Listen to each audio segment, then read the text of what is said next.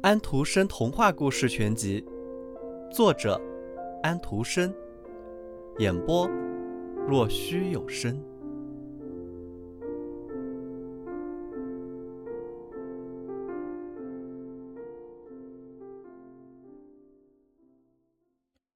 冠，在一座小城尽头最后的那所屋子上，有一个罐的巢。罐妈妈带着她的四个孩子坐在巢里。四只小鹳把它们长着黑嘴的头伸了出来，因为它们的嘴还未变红呢。屋脊上离巢不远的地方，鹳爸爸笔直地站着，他把一只脚缩回到身子下面，为的是体验一下站岗的难处。别人还以为他是用木头雕刻出来的，他就是这么一丝不动地站着，看起来一定是很体面的。我妻子的巢边。有站岗的，他想，他们当然不会知道我是她的丈夫，他们一定会以为我是被派送站到这儿的，看起来真的很了不起。于是他便用一只脚站着。下边街上有一大群孩子，看到鹳的时候，他们当中胆子最大的一个，然后所有的孩子一起唱起了那首关于鹳的古老的歌。不过。他们是按自己记得住的歌词唱的：“鹳儿，鹳儿，快快飞，飞回自己的巢里。你的妻子待在巢里，带着四个小宝宝。头一只将被吊死，第二只将被棍棒打死，第三只将被烧死，第四只仰翻落下摔死。”您，孩子们都唱些什么？鹳娃娃说道。他们说我们要被吊死、烧死。管妈妈说道：“你们别管他们，就当没有听见，便没事了。”可是孩子们不停地唱着，用手指指罐。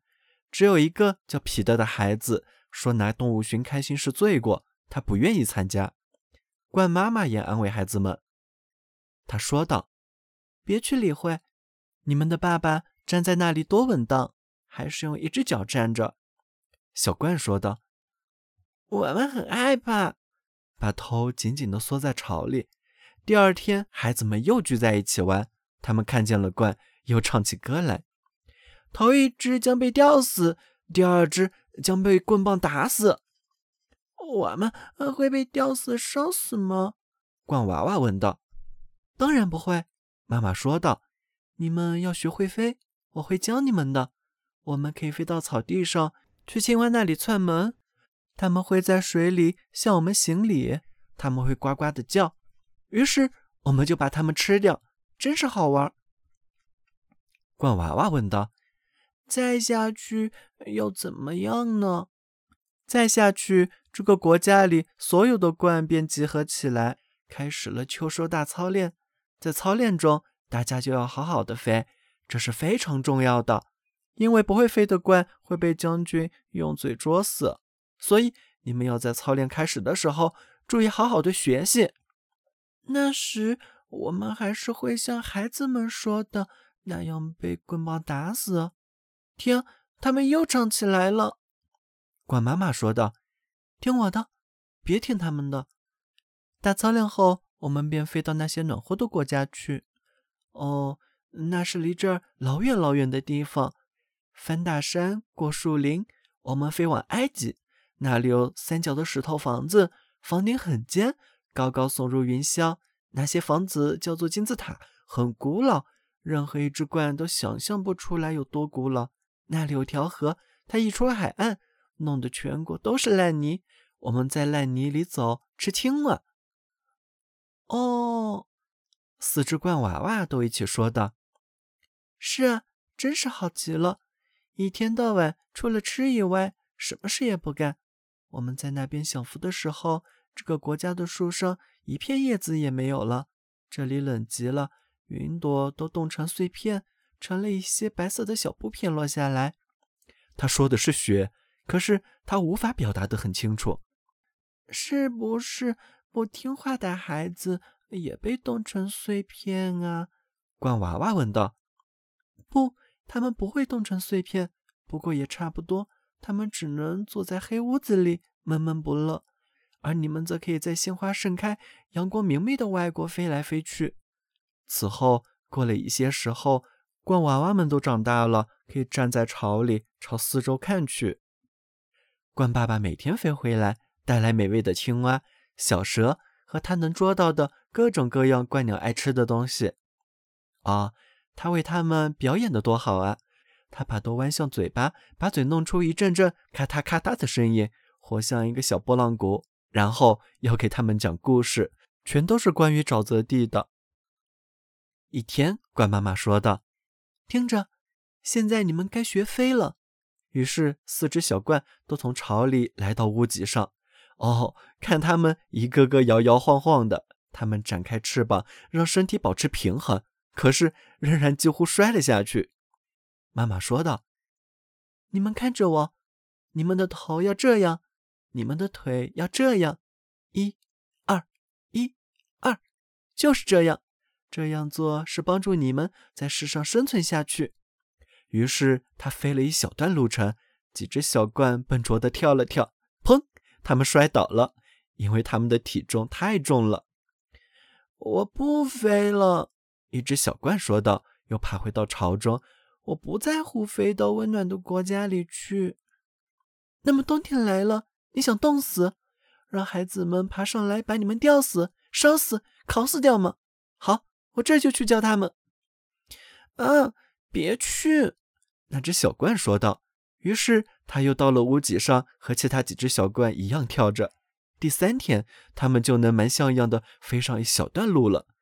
于是他们以为可以在空中坐着休息了。他们很想休息一下，砰！他们摔下去了。于是他们只得又扇起翅膀。孩子们又来到街上，唱着他们的歌：“罐儿，罐儿，快快飞！”小鹳说道：“我们飞下去，把他们眼珠啄出来，好不好？”妈妈说道：“不行，别这样，只管听我的，这是更重要的事。一、二、三。”这下子我们要高高的飞了，一、二、三，左转过去，围着烟囱飞。瞧，很好，翅膀最后拍的那下非常漂亮，非常正确。你们明天可以一起和我去沼泽地了。好几个体面的鹳家庭都要带着他们的孩子到那里去。嗯，让我想一想，我的孩子是最漂亮的。你们要把头抬起来，这样好看。这样才显得神气。小冠问道：“不过，我们不报复一下那些淘气的孩子吗？让他们去，他们想怎么嚷就怎么嚷。等到他们冻得哆嗦，连一片绿叶、一个甜苹果都没有了的时候，你们要高高的飞入云端，飞到金字塔之国去。”哼，我们要报复。他们互相私语着说。然后他们又练习了起来。街上唱那首嘲弄惯的歌的孩子中，最坏的莫过于领唱小家伙了。看上去他顶多不过六岁，小冠却以为他有百来岁了，因为他比他们的爸爸妈妈大了许多。他们怎么会知道小孩子和大人的年纪多大呢？他们要报复那个领唱的男孩，而且他一直在唱。小冠被歌搅得很烦恼。随着他们越长越大，就越发不能忍受。妈妈最后不得不答应他们，同意他们进行报复。但是她只同意他们停留在这个国家的最后一天才可以这样做。我们得首先看看你们在大演习中的表现如何。要是你们成绩很糟，将军便会用嘴啄你们的胸口。这样一来，孩子们可就唱对了，至少在一定程度上是对了。我们等着瞧吧。小鹳说道：“好的，你等着瞧吧。”于是他们拼命地练了起来。他们每天都在练习，飞得轻松自如，飞出了乐趣。收获的季节到来了，所有的鹳开始聚集，准备在我们过冬的时候飞往温暖的国家去。这是一场大操练，他们要飞过树林和城市，就是为了试试他们能飞得多好。这将是一场路程很长的旅行。这几只小鹳的演练非常精彩，得到了捕捉青蛙和小蛇最优奖。这是评奖当中最高的一级。他们能吃青蛙和小蛇，他们也这样做了。他们说道：“现在我们要报复了。”鹳妈妈说道：“可不是吗？我想了许多，想到了一个很好的主意。我知道那个水潭，许多许多人类的婴孩睡在那儿，等着鹳来把他们送到父母那里去。那些可爱的小孩子睡着，做些甜蜜的梦。这样的梦，他们今后再也不会做了。所有的父母都想有这样的一个婴孩，所有的孩子都愿有个妹妹或者弟弟。现在我们可以飞到那水潭那里去，给那些没有唱过那首那我们灌寻开心的坏歌的每一个孩子送一个婴孩去。那些唱过坏歌的孩子一个也不给。可是那个领唱的坏孩子呢？那个可恶的小男孩呢？小冠叫了起来：“我们拿他怎么办？”水潭那里有一个夭折了的婴孩，他是做梦做死了的。我们把这个孩子送给他，这样他便会哭了起来，因为我们给他送去了一个夭折了的小弟弟。可是那个好孩子，我想你们不会忘记他。他说过，那动物寻开心是罪过。我们给他带一个弟弟和一个妹妹去，因为那个孩子叫彼得，所以你们都叫彼得吧。后来的事如他所说，所有的鹳都叫彼得。直到这会儿，他们还叫彼得呢。